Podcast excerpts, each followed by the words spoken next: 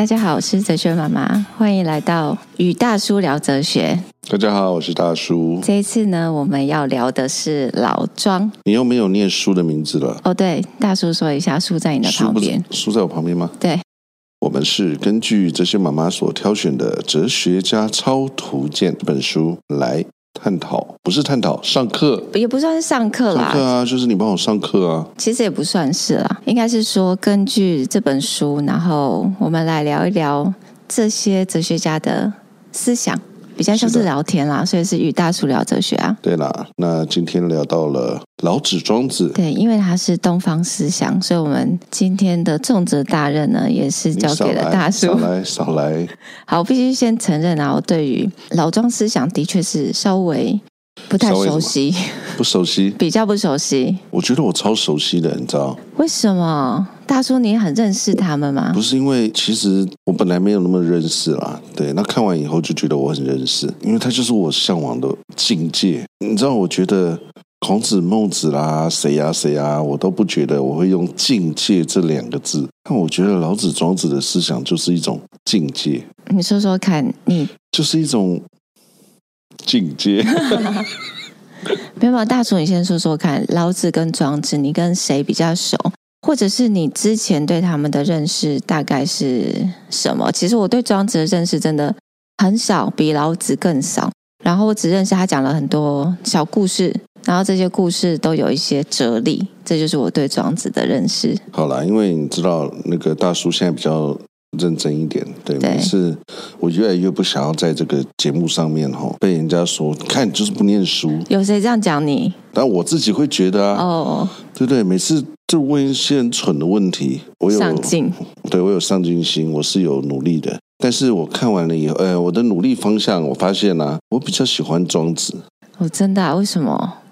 就就觉得他的那个思想，他的这个故事，跟他的这个理念，好像是我所追求的未来。好，我们让大叔先聊聊他对庄子的体会。我对庄子的体会就是，我其实还是要提一下，我们念书的时候都读过孔子、孟子、老子、庄子、墨子等等各家的思想啊，但是我发现那都很片面。就我这次自己去，因为今天要录这个，所以我之前去看了一些庄子的的书也好，去听了一些别人解释的庄子，一定要不是本来想说我听个一两篇就就可以来交差了。哇，你知道这叫欲罢不能。你听出兴趣啦？我听出兴趣了。我觉得我未来只要人生有什么这个困难，或者是解不开的，我就要来读一读庄子，因为我觉得它里面它有很多很多故事，是我们以前念书的时候，其实都只知道那一两个故事，只知其一，真的不知其二。而且你即使知道他的故事，你没有真的理解它里面要告诉你的真正的含义。那很多东西都是老师告诉你的。那例如说，例如说我们念过的什么啊鱼的故事，对不对？那个你你哎，那叫什么？又不是他，不是他，你怎么知道他在想什么？对，例如说庖丁解牛。谢牛，谢牛，他念谢牛，对，他念谢牛。我们以前都只知道哦，故事要告诉我什么。但是真的到了一个年纪，真的到了现在，你回头再去看那个故事，然后再听一些人的解释，我觉得现在的那个你能够得到的东西，远远超过以前。简而言之，就是年纪到了。哎，对，真的啦。但有些东西真的你年纪到才能念啊。你才读得懂啊！你那为什么我们要这么小的时候就读？为什么不长大之后再读呢？嗯，我也不知道，就课本嘛。还是说在小时候我们可以在我们身上留下一些痕迹？这叫种子啦。对对对，我觉得那个可能是种子，就是丢一颗种子。但是你那个时候读，你也许不知道。但是当你到某一天，你就会忽然。领悟，领悟了。正好现在这个契机让我回头，我真的，我这个读了以后，我发现那个学问真的太大了，就不是只是那一个他告诉你说哦无为，或者说啊你不用想太多。他每一个故事跟你讲到的内容，跟他提到的这个，因为他提的不是学，我觉得他讲的不是学问，他讲的就是观念，他告诉你人生的观念。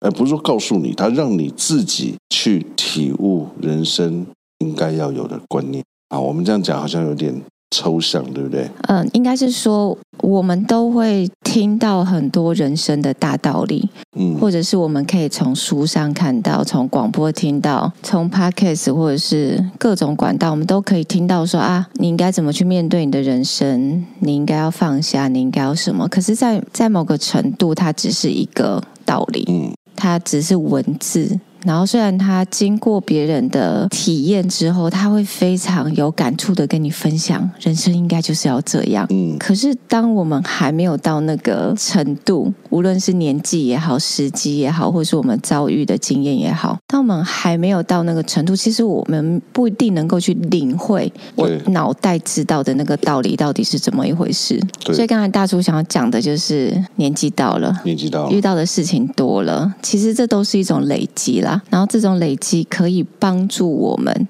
去领悟这些道理。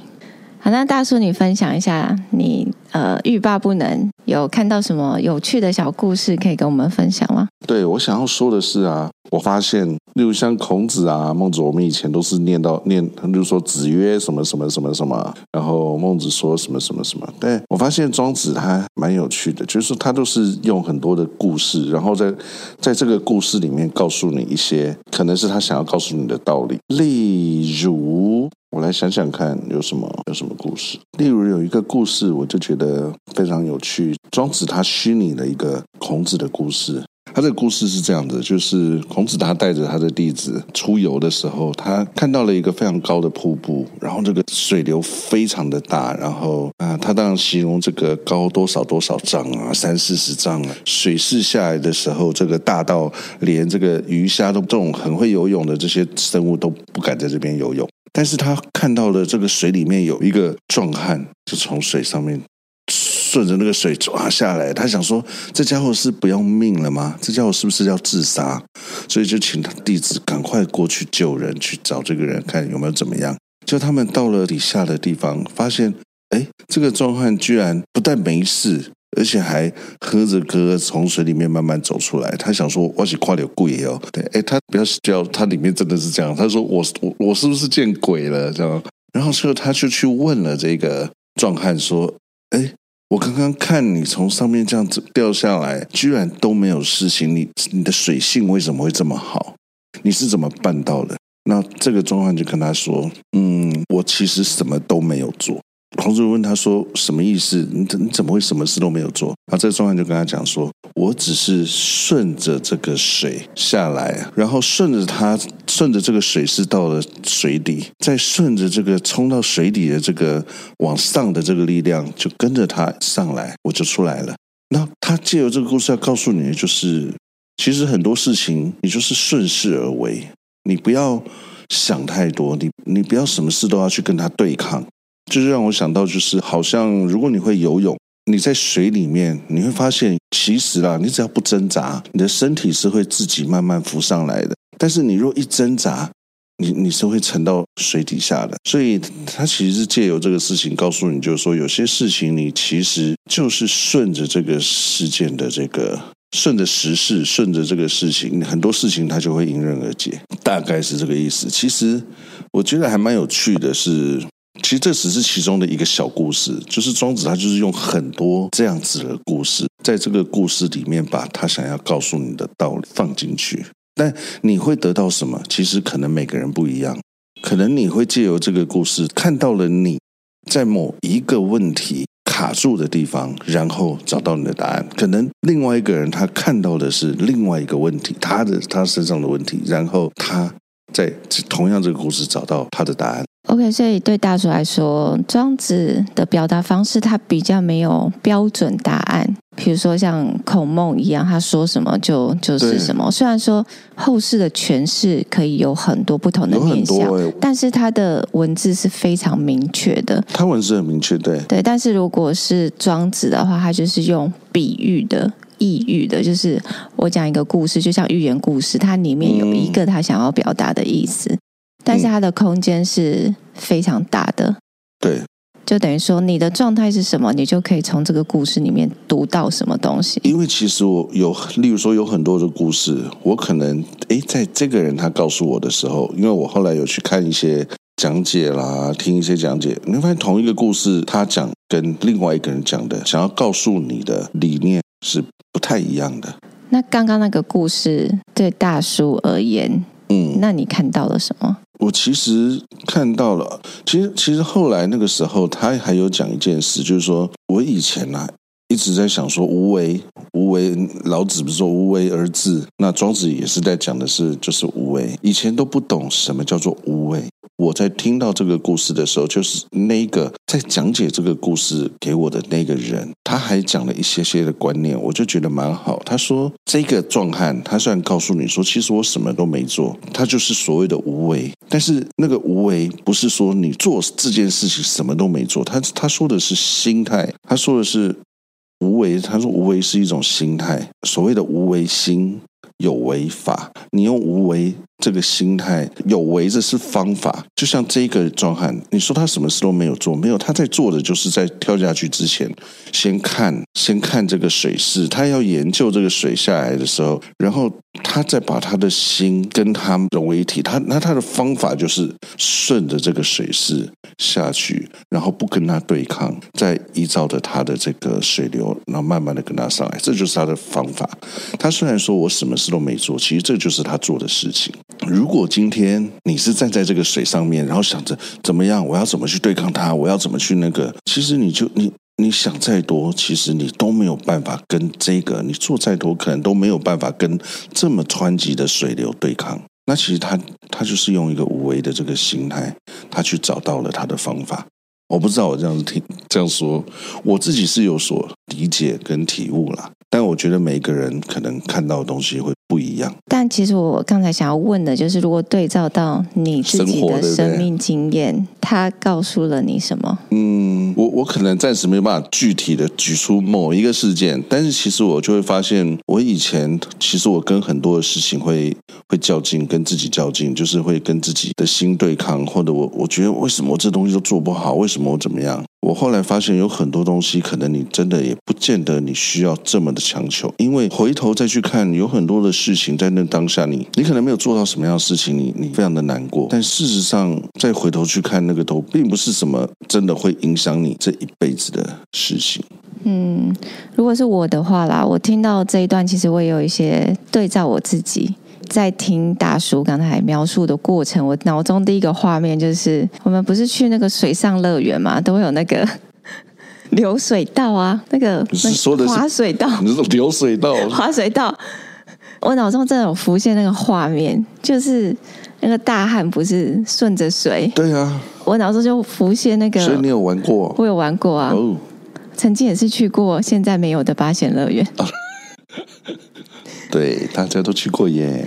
其实你在玩那个的过程，你一定会很紧张嘛，就是很紧绷啊。对，我我觉得是那一种紧绷的心情，因为你要把自己交出去。对，你知道我意思吗？嗯，你得要把自己放掉，放开，对，对，交给那个滑水道，交给这个水，把自己交出去的这件事情是让人家很不安心的。我们刚才讲的是顺势而为嘛，嗯，有时候你得要把自己交出去啊。就等于说，我要把我的力气、我的挣扎什么的都放掉，嗯，我才有办法放松，然后才有办法真正的顺势而为，嗯。所以，我听这段对我自己的体会啦，我可能本来就是一个比较紧绷的人，事情就是得顺势而为。但是如果我的心是很紧绷的，嗯，我在这个事当中，其实它没有办法那么自然，然后它呈现效果可能也没那么好。对，可是同样的都是那个事啊，因为这个事可能事态已经到了嘛，对，就得要这样子做的时候，如果我能够去放松我自己的话，对，或许它的效果比我盯在那边说，呃，我想要怎样的呈现，我想要怎样的效果，或是我想要达到什么样的目标，可能都还要来得容易。对，然后我讲一个比较玄的东西，就是我自己觉得为什么我会有点欲罢不能。他的一篇故事里面可能告诉你这件事情，但是一定没有办法解释所有的东西。例如说，我在这边读到了，我可能有一些理解，可是我我还是会产生一些疑惑。例如说，你刚刚说顺势而为，但是这个势如果如果怎么样，如果他还没有来，所以他他其实有其他的故事，你就会发现哦，他就是在解释了这个事情。他可能有另外一个故事告诉你，虽然是要顺势而为，但是你也不要着急，你是要等待时机，对，也不要强求，对，你要等待时机。有些事情这个时候没有成功，只是因为他时间还没到，时机到的时候，你自然就会成功。但你你会觉得说真的吗？你再去看其他的故事的时候，你就会发现。他又告诉你了，其实就算没有成功 也没有关系，因为你要学会接受那个不成功。哎，那他会不会有一点就是那种永无止境的安慰你啊？我以前也这么认为啊。其实我我有时候都觉得，就是这个无为啊，是不是一个消极，对不对？就是去安慰一个做不到的人，做不到的人。对，但是你记不记得我一开始说的，就是当你到了一个年纪，你就会发现。我刚刚说的，其实它就是一种境界。就像我我们前几集谈到的，你说佛祖的这个时候，我那时候也有同样的问题啊。我说他是不是就是消极，叫你说你不要执着？我说哎呀，你不用在乎这么多啦，就反正做不到就做不到，那你就告诉我说不要执着就好了。但其实如果你把它回头对照，他们有一点点相似，他就是告诉你说，不是让你不去追求这些事情，而是你不要去执着追求不到的时候。所产生的这种烦恼、烦恼跟对抗力，对，跟自己的这种较劲，所以它是一种心境。嗯，但我其实还蛮喜欢这种心境的，因为你知道。我我常常也会纠结一些，当然我可我可能很多事情我会自己去把它消化掉，但是我其实以前某个程度是比较在乎别人对我的看法的。我们我记得我们可能以前曾经聊过这个问题，对，大叔二点零比较不想要在乎这么多事情。但是它还是会有很多东西是会会跑到我脑袋里的，就烦啊什么的。但是当你回头把这个这些故事稍微带进来一点，我就会觉得无形的消弭了一些不必要的烦恼。烦恼，我就会觉得说，哎，还真是没什么大不了啊，就是这样子啊。OK，就有什么关系？这也让我想到了一件事情，很多的道理以前我都会觉得说，啊，你你真的这么说，你就一定做得到吗？就好像这些我们念的啊，孔子、孟子、老子、庄子，或者谁在跟我讲这些道理的时候，我都会觉得，啊，真的是这样吗？啊，你说了你就做得到吗？可是我最近有一种体悟，就是其实不见得懂了就是做得到，但是也不见得懂了你就要马上做到。但如果你了解他，你接受，你觉得他跟你讲的这个这个东西是，嗯，是你可以接受的，就好像有人常跟你讲说，哎，事情你碰到事情，你要接受它，放下它，什么等等，对不对？但你说有这么好接受，有这么好放下吗？当然没有那么容易，但至少它是个方向。你若觉得是对，你就会往那个方向去努力。有一天，你可能会做到那个境界。但是不管你有没有达到那个境界，至少接近接近它都是好的。哎，所以那上次我们聊到每个人都有佛性这件事情，那时候大叔还说：“呃，好，我可以接受，但是我并没有想要成佛。”那如果我们同样，如果每个人都有佛性，好，这件事情我可以接受，但是我现在没有办法成佛嘛？嗯、那是不是你也会觉得 OK 啊？那我就慢慢放下我的执着啊。然后减少我的欲望，我渐渐就有可能往那个方向了。你叫我打翻我那个时候的？对，你现在知道我没错，承认我那时候的错误，没错。对不对？哎，不要成佛遥远了点呐。没有啊，就是再怎么远，你走一步，你都是缩短了你跟他的距离啊。好了，我同意了。好了，对你这样讲 OK 啦。但是确实，我这个是我这这一次，对这一次我有的一个体悟。就是其实你只要往那个方向去就 OK 啦，你走到哪里没有关系啊，你又不是一定得要走到那个地方。如果你觉得往这条路是对的，往这条路的路上是开心的，那你就往下走啊，就持续走下去。对啊。终有一天你会到达你能够到达的地方。对啊，其实庄子真的，我我跟你说有说不完的故事。哇！虽然我准备了一些小故事，可是我觉得 真的有点太多。等一下，如果我我觉得我要想要先听听老子有没有什么不一样。等一下，如果我听到什么，我再来跟大家分享其他的。好，因为我本来是想要请大叔随便讲一个小故事，然后做一个简单的开场，然后没想到他感触真的超多，然后一讲讲了这么多。真的，那我我也先讲一下关于老子啦，因为毕竟大家都说庄子是继承老子的思想，那老子的思想是什么？那他的思想主要都是环绕在，比如说世界的起源，就是这个世界的根源是什么？嗯、那我们之前有谈到，像西方哲学也有探讨这件事情啊，他们对于世界的起源、根源的看法见解都不一样。那在东方思想里面，对我来说啦，至少我认识到的就是老子是第一个探讨到这件事情。然后他是讲说，就是有一个东西，它是比天地还要早就存在了。然后这个东西就是道。Uh huh. 对。可是我不知道去怎么形容这个东西，我很勉强的用这个字来形容这个是什么样的状态。它不能称作是一个东西，它其实是一个状态。它在天地都还没有形成的时候，就有一个这个东西存在。它也是所有一切的开展。嗯。它是无，可是它同时又有，就是它有一个妙用存在。它就是你说道这个东西，对道，嗯，它算是一个起源，万事万物的根源。嗯，所以它不是我们词面上的所谓的道理啊，或什么。对对对对，它它会是非常非常形而上的。嗯，你看，它连连天地都还不存在，哎，那我们怎么去理解说这个道到底是什么？可是我们可以在这个大自然中。看到某一种法则、跟规则、跟规律，嗯，那这个就是这个道的某一个部分的展现。所以它有一个，就对我来说，它最重要的就是去点出这个万事万物的根源是来自于哪里，包含这个宇宙跟这个世界。嗯，所以我觉得老子。真的就是很哲学家的哲学家，没错没错，非常啊。比如说刚才大叔讲到的无为嘛，嗯，就是说他没有说我为了要做什么而去做什么，嗯，比如说像这个宇宙呈现的日月星辰。或者是水，它就是从高处往低流之类的。它当然我们知道是一种物理现象，可是它没有一个意志，就是我为了每天都要准时的太阳要升起，你知道我意思吗？嗯。有时候我们那个有为，就是说我刻意去做这件事情，对，我刻意每天都要几点起床，对。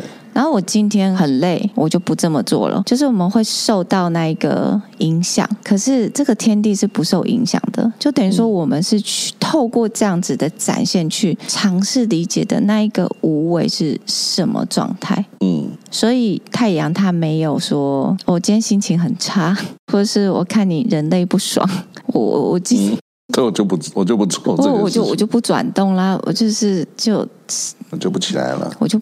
对啊，所以他会有一个，他本来就是这样的状态存在，那个就是一个本来，嗯，他不是你为了做什么而去做的，嗯。好，所以回到那一个刚才大叔讲的那个例子，我当然会觉得，对我来说，我虽然跟庄子很不熟，可是对我来说，刚才庄子的那一个状态，他还是属于有为。对我来说，嗯，因为那一个他虚拟的那个故事的那个。壮汉嘛，嗯，他就是为了去做这件事情，然后他选择了一个方法，对，然后他如此去做，所以他还是一个他为了做这件事情，嗯，只是他选择什么样的方法而已啊。对，可是比如说那像水来说，它本来就是这样，他没有刻意为了去做什么。嗯，你知道我意思吗？那个大汉他是为了要去做什么，他借助某个力量，然后让他去达成他要的东西。嗯，嗯，那这对我来说，他还是属于那个有为的范围。对，对，比如说，但是你像水哦，他其实做了超多的事情啊。比如说，他从他从天空凝结成水，然后降落到山上，然后经过山谷，然后被被人类拿来使用。对，被人拿来使用，然后洗净，然后做了很多的事情，有工业用水一大堆，巴拉巴拉的。嗯，但是它本来就是这样。可是你说它的作用有没有超级多？它超级有用的。嗯，所以，但是它没有一个说我要刻意为之的那个心。嗯，然后那一个，我觉得会比较像是老子讲的无为，就是你没有刻意为之。嗯。你只是按照你的本来而已，他会变怎么样子都不是他自己，他刻意去做，他只是按照他本来的那个样子，其实他就可以发挥到很多很极致。嗯嗯嗯、可是有的时候就是加上了那一个我刻意想要怎样，然后反而更局限了你更多的可能跟潜能，你就会只局限在你想要怎么样的那个小部分。嗯，对，所以我觉得虽然说啦，就是所以这是不是有点像前面我们在聊天的时候说的？我刚刚说的庄子他的里面常常会提到所谓的除了无为以外，他常常会提到的无能。无用跟无情，然后他就说，这个无其实不是没有，它是无穷的意思。他所谓的无能，并不是说你没有能力，而是你不要拘泥于某一个能力。嗯，我觉得诶，就有点像你刚刚说的，其实它有各种各种的功用，但其实它就是保持它自己，它就可以达到，它没有拘泥于某一个功用。那所以他说你无用，就是你不要你不要拘泥于某一某一个具体的功能，所以它是一个很无穷的，并不是说没有，他是说你不要被这些东西给困住。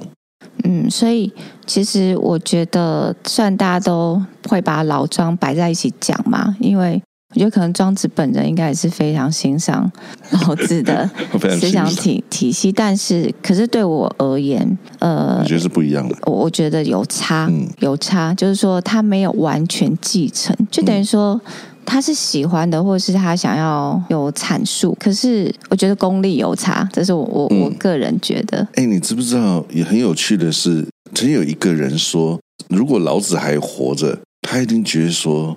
他就觉得说，你们在那边乱解释我的东西，你们那边怎么样怎么样？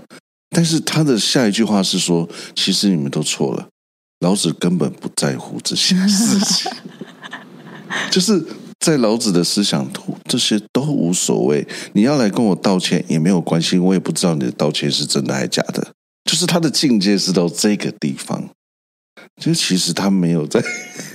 管这个的，就是我不在乎。对，他讲了一个很有趣的事情，他说以他的观念是，你今天觉得，如果老子会在乎，他就不是老子了，他就不是老子了。对，就有点类似是这样子的意思。对，那我我个人觉得啊，真的可能庄子是想要延续某一个这样子的思想，嗯，但是我觉得他的程度是不一样的。然后他能够表达出来的境界，对我来说是不一样的。可是如果是孔孟的话，我觉得孟子真的是有继承到孔子思想的精髓，嗯，或者是精华。那他虽然是用不同的方式去讲，因为像我们上次有提到，其实《论语》就是很简要嘛。可是孟子的篇章都篇幅都很大，就是某一些篇幅都很多。可是你在读起来，你会觉得他是用不同的方式去阐述同样一个没有。差别的理念，嗯，可是我觉得，如果是老子跟庄子，我觉得是有差的，嗯，它不完全是同样的理念，它还包含了庄子他自己的理解，他自己想要去阐述的，对，所以我觉得庄子应该不能算是完全继承，对。讲到这边呢、啊，我觉得为什么会这么多人喜欢老子，可能也是追求一种解放，对。对不对？就是一种放弃感吧。对对，但是大叔现在很想要解放，所以 我好想解放。对，我整个你知道，你知道这本哲学家超图鉴，你知道他这个老子庄子的第一句话就吸引了我。他说：“自然无为，万事顺利。”然后他底下的小。标叫做无所作为便能水到渠成，哎，还有比不努力还要更容易成功的吗？哇，这简直就是一个，你知道吗？我本来觉得哇，大叔真的有体会有进步，可是我现在会突然觉得，是不是因为大叔累了？干嘛这样子？等下我真的有体会，真的真的，是不是因为他累了，所以没有靠近老庄的思想？我跟你说，他其实告诉你的是，哎。我前面也有，我也有一些这样子的困惑，我是不是太消极了？人生怎么可以这么消极？还是说他说你都什么都不要去追求？其实也不是哦，他只是告诉你说你喜欢，你想要那个东西，你还是可以去追求的，你还是要去努力的。他要告诉你，只是说你努力了没有成功也没有关系。没有成功，你不要执着这个这个，你不要那个，你不要内耗啦。对，我觉得这在某一个程度可能解答了大叔在佛祖的那一集很大的疑惑啦。嗯、因为对大叔那时候来讲说，好像我都不能努力。如果我怀有一个我想要努力的心，对不对？我那时候是是不是有那个？那那这好像这就是执着了。嗯、但是现在大叔好像渐渐解开这个疑惑。对，他的重点不是我不能努力。对，而是如果努力之后没有结果是没有关系的，是没有关系的。对，这个是庄子的思想吗？某个程度，对。对因为他他有好多好多解释的方式。嗯，对，所以我们刚才提到说，可能很多人会喜欢，是因为消极，他比较，他觉得他可以。好像可以，一切都无所谓啊！我干嘛这么坚持？我干嘛这么执着？或是我为什么要这么拼？对。可是我觉得这个方向的解读有时候是不太对。对，是为了符合我们自己心里的需求，嗯、然后我去喜欢它，然后让我自己可以休息一下。嗯。可是它不一定是老子真正想要传达的意思。嗯。那我觉得老子所说的无为，它绝对不是什么都不做。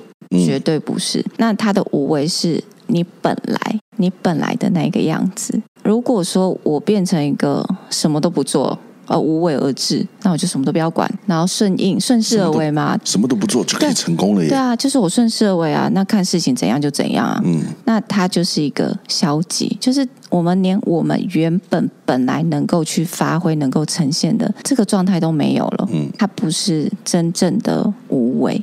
所以我觉得老子讲的那一个无为，是你本来能够呈现什么样子就是什么样子，你不是为了成功，嗯，不是为了得到别人的赞赏，你不是为了什么什么而刻意去做的，嗯，你只要把你自己做好，就是你本来应该是怎么样，把你原来的那个样子活出来，或是活得很好，嗯，其实那就是。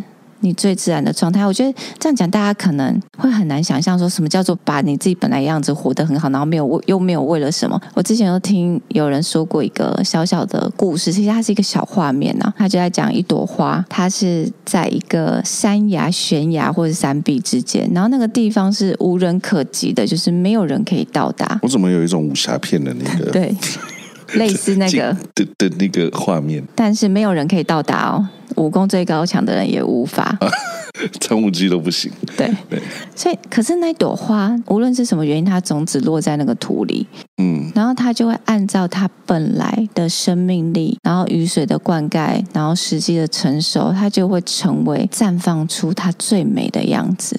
嗯，他不会为了要绽放给别人看而绽放吗？就是哇，我怎么这么衰，在这个 鸟不生蛋、没有人会欣赏的地方，我干嘛这么累？你知道我意思吗？嗯、他其实就是很自然的就会活出他的极致，嗯，他最好的那个样子。嗯、可是他不是为了什么而去做这件事情，嗯、它本来就是这样。嗯，那你说，我觉得这对我来说就是一种无为，就他不是刻意为之的。可是你说他什么都没做吗？他有啊。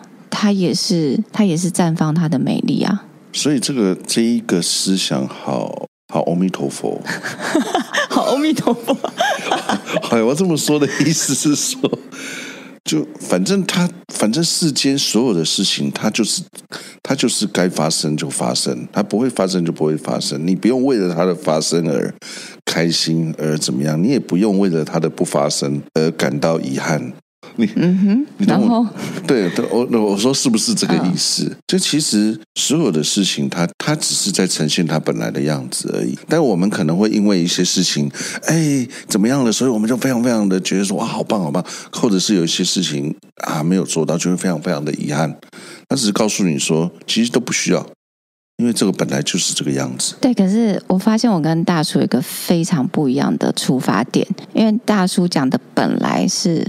外面的事情，嗯，你知道意思吗？嗯，哦，这个事情本来应该怎样？那个事情本来应该什么？可是我讲的本来，其实我会比较回到，比如说我的这个主体，嗯，就是我怎么像那个花朵一样，就是绽放到我的极致，嗯。可是我是无为的，其实我只要做好我自己就好了，嗯。可是那关键是，那我知道我的本来吗？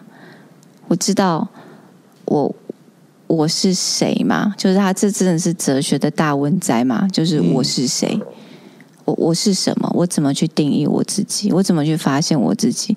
当我认识自己到一个极致跟透彻，其实我只要做好我自己就好了。嗯，比如说对于佛家说的本来的面目，其实就是那一个佛性啊。嗯，就像刚才。大叔所提到，哇，你觉得听了觉得好阿弥陀佛。可是某个程度上，他可能的确是这样。对于佛祖来说，每一个人的本来面目就是那个佛性嘛。嗯，所以我是不是做好我这个本来的那个样子，我就其实就能够像那一朵花一样这样子的绽放，然后是无为的。所以我刚才只是突然想到，就刚才大叔提的本来的那个角度，就是事情本来就是这样，它是客观世界的本来。可是我所想到的本来是我这个主体的本来。嗯，这可能要修为一下才会理解。要要怎么样？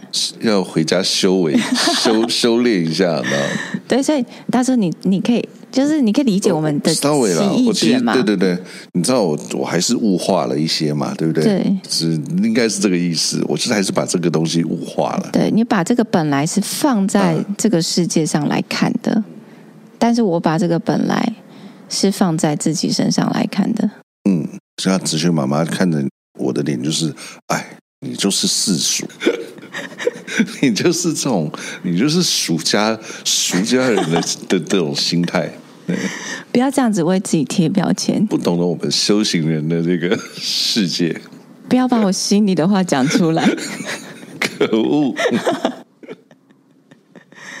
好啦，不会啦，我觉得这就是一个很不一样的角度啊。嗯，那的确有时候我们。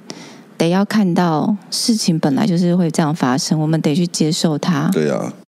然后我们做很多无所谓的对抗，其实也是浪费我们自己的，的就是一种内耗啦。嗯。所以我觉得这的确是一个角度啊。嗯。所以我觉得的确是可以存在很多不同的角度，然后他也没有说哪一个角度是绝对的。其实很多观点都是要透过很多很多，不是只有绝对的观点，你可以去阐述一件事情，嗯，而是在各种不同的观点，你会有一种丰富性、多元性，跟很多的意义综合在一起。其实你知道我，我我这一次做了这个准备的时候，我不是说我看了庄子有点欲罢不能吗？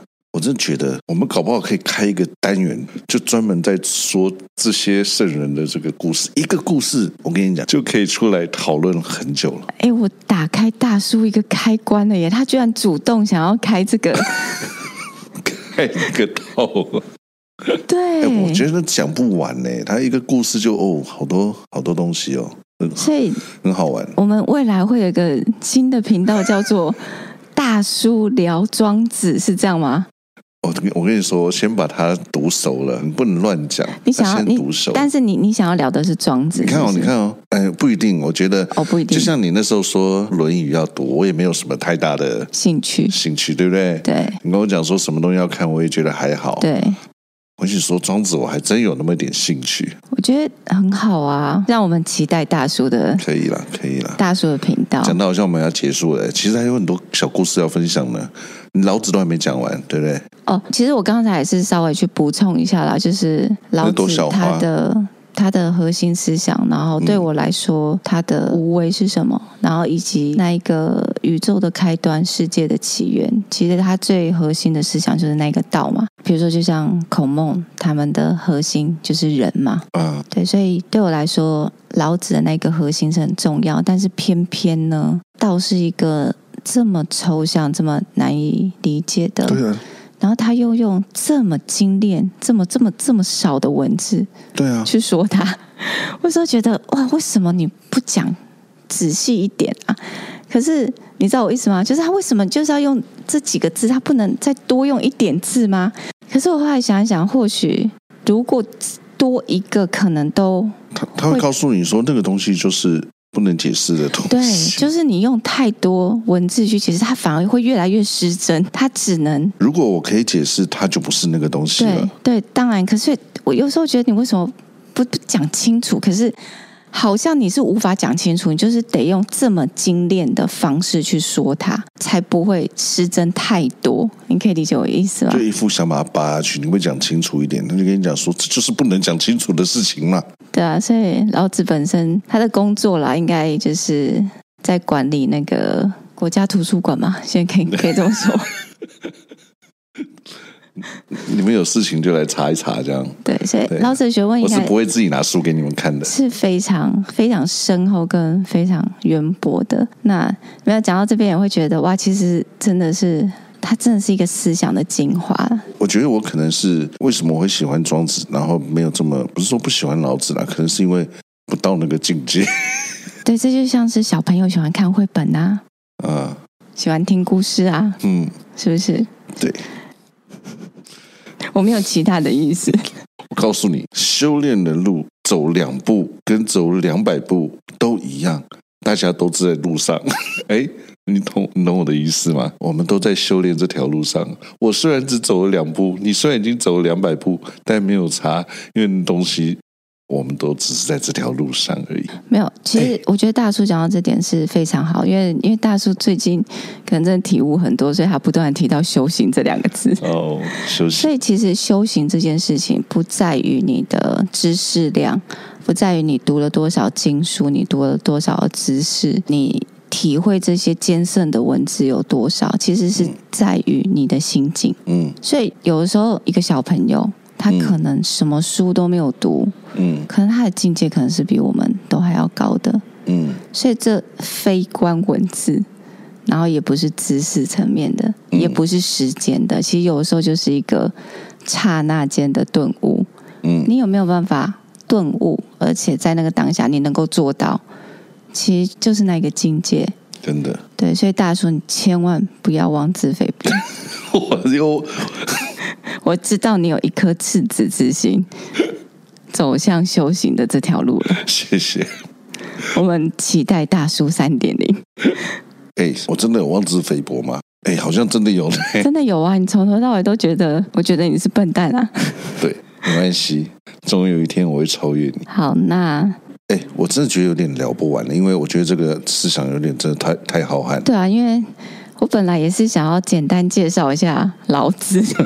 简单的，然后没想到一下讲也是讲一个太多，很难简单呢。我们真的是没有办法精炼，好糟糕哦。真的。好，那我觉得大叔应该还有很多想要说的吧？有有有，还是有几个故事可以分享。好啊，那可能老庄这个，我们应该还要再用下一次的时间再跟大家聊一聊。我们这是第一次讲到，觉得可以分个上下集，真的。那我们会下一次又觉得天哪，我们应该要讲个第三集才。我们有个三上中下。对。然后变成无极。哎，我刚刚说的这个系列就跑出来了，我告诉你。好啦，那呃，我们今天先聊到这边，就是大叔分享了一个小故事，然后我也大概讲了一下老子思想，我觉得最重要。那当然，其实我们得先要声明，我跟大叔在这方面是完全不是专家，就小朋友，小朋友，我们两个都是，包含我自己，嗯。的认识都是非常非常的初级，对，但是我觉得也很好，因为我们有这本书嘛，就透过这个机会，然后我们也稍微去做了一下功课。所以，我我想要借用一个我在 YouTube 看到的那个人他说的话，我借用他的话，就是嗯，不要觉得我们在这个节目什么要教你们什么，其实就是体悟，其实只是我自己的体悟。对，我们只是分享，我们体会了什么？我喜欢的是“分享”这两个字。嗯，对，我们是分享，并没有要不要。我们没有说我们讲的就是绝对都是对的。对对对对，我们是最懂老庄的人，真的不是这样。可是至少在我们有限的理解当中，去对照了自己的某一些状态，嗯，然后让我们自己有所体悟，然后跟大家分享这个体悟。是的，好，那我们今天就先聊到这边。我也很期待啦，我们下一次的，它真的是下集而已嘛？我们下集的老庄，嗯，下集的老庄，再跟大家继续分享。大叔准备很多很多的小故事，很多很多，一些些。好，我们就先聊到这里了，下次再聊。OK，拜拜，拜拜。